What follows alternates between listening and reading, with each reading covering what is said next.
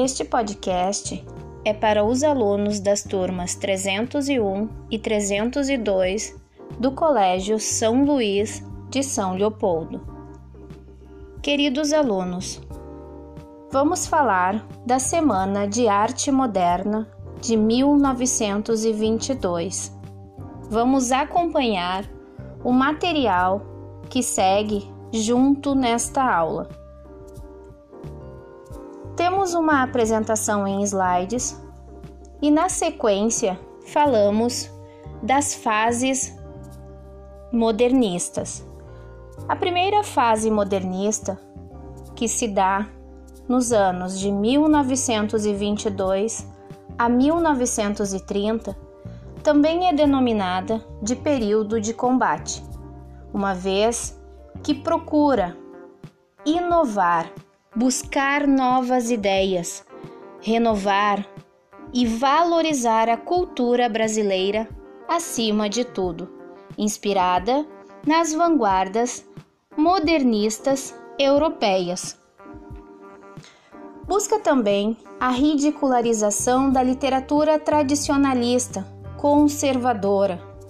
Chega ao Brasil através dos imigrantes estrangeiros que vinham a trabalho nas fazendas de cafés, influenciando a vida cultural de São Paulo.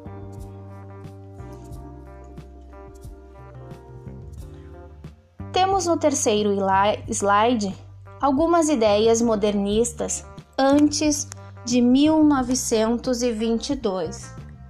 Vamos falar delas. Seguindo a ordem cronológica, temos o ano de 1912, que traz o jovem escritor e jornalista Oswald de Andrade, onde toma conhecimento na Europa das ideias do futurismo. Já em 1915, temos Ronald de Carvalho, que participa da fundação da revista Orfeu, tornando-se um, funda, um, fundador da mesma. E a respeito da, da revista Orfeu, podemos acrescentar que teve apenas dois exemplares, um no mês de março e outro no mês de junho deste mesmo ano, o que causaram grandes escândalos, tal qual esperavam os seus fundadores. Em 1917, temos a exposição de quadros da artista Anita Malfatti. Em 1919, Victor Brecheret é descoberto pelos modernistas. Semana de Arte Moderna ou Semana de 22 os dois, as duas nomenclaturas referem-se ao mesmo evento. Vamos falar do Grupo dos Cinco.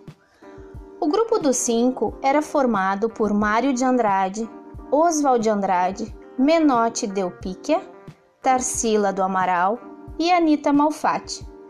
Os mesmos organizaram o evento com o objetivo de romper com a arte tradicional o conservadorismo acadêmico e as normas clássicas, além de divulgar estas novas tendências estéticas e lançar uma arte verdadeiramente nacional. Destinada a ser o marco inicial do modernismo no Brasil, a Semana de Arte Moderna também foi alvo de reações negativas da sua plateia. E é isto que veremos no próximo slide. Temos aqui algumas, algumas postagens a partir destas reações. A primeira delas nos fala do comportamento do público, que era muito que foi muito estranho e que em geral a reação era de espanto de frustração com aquela nova estética importada da vanguarda europeia. No segundo trecho, nós temos Acostumados à arte em moldes acadêmicos, acadêmicos conservadores tradicionais, aos olhos de Almeida Júnior, não foram poucos os que se revoltaram com a nova maneira de pintar, xingando e usando suas elegantes bengalas para atacar as telas. Apesar do choque deste evento, a afirmação desses novos ideais estéticos foi um processo gradativo, diretamente relacionado às viagens de nossos artistas à Europa. Anitta, que estudara na Alemanha e nos Estados Unidos, incorporando traços cubistas e expressionistas das vanguardas, teria causado ao observador estranheza com suas largas pinceladas violentas. A tela O Homem Amarelo, que também está disponível nesta apresentação para sua apreciação, provocou a crítica feroz de Monteiro Lobato, ainda que o mesmo não fosse um reacionário. A repercussão do, antigo, do artigo escrito e publicado de Lobato foi grande o suficiente para que a artista nunca mais voltasse a ousar em suas pinturas. Pessoal, percebam que neste slide há o acesso, onde vocês podem buscar mais detalhes, inclusive deste artigo publicado por Lobato. Vocês podem também buscar quais foram as, as reações deste grupo, o grupo dos cinco. Investiguem, vale a pena. Temos também algumas imagens das esculturas de trabalhos de alguns artistas que começa ali com Victor Brecheret, com as suas esculturas que fizeram parte destas, desta exposição e destes eventos na Semana de Arte Moderna.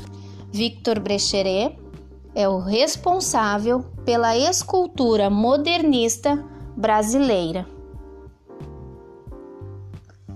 Temos aqui duas obras, duas telas da artista Anita Malfatti. A primeira, a mesma que causou a publicação do artista, do autor Monteiro Lobato, O Homem Amarelo, e a segunda, tropical. Temos também obras do artista Di Cavalcante, que também fez parte deste evento. Temos aqui a capa do programa que trazia o roteiro desta Semana de Arte Moderna de 22.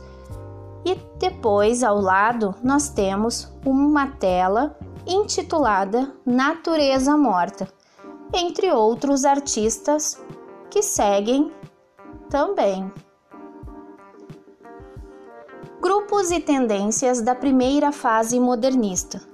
Temos aqui o movimento Pau Brasil, o primeiro deles, lançado em 1924 por Oswald de Andrade, buscava uma posição primitivista, com uma arte simples, uma poesia ingênua de redescoberta do mundo e do Brasil.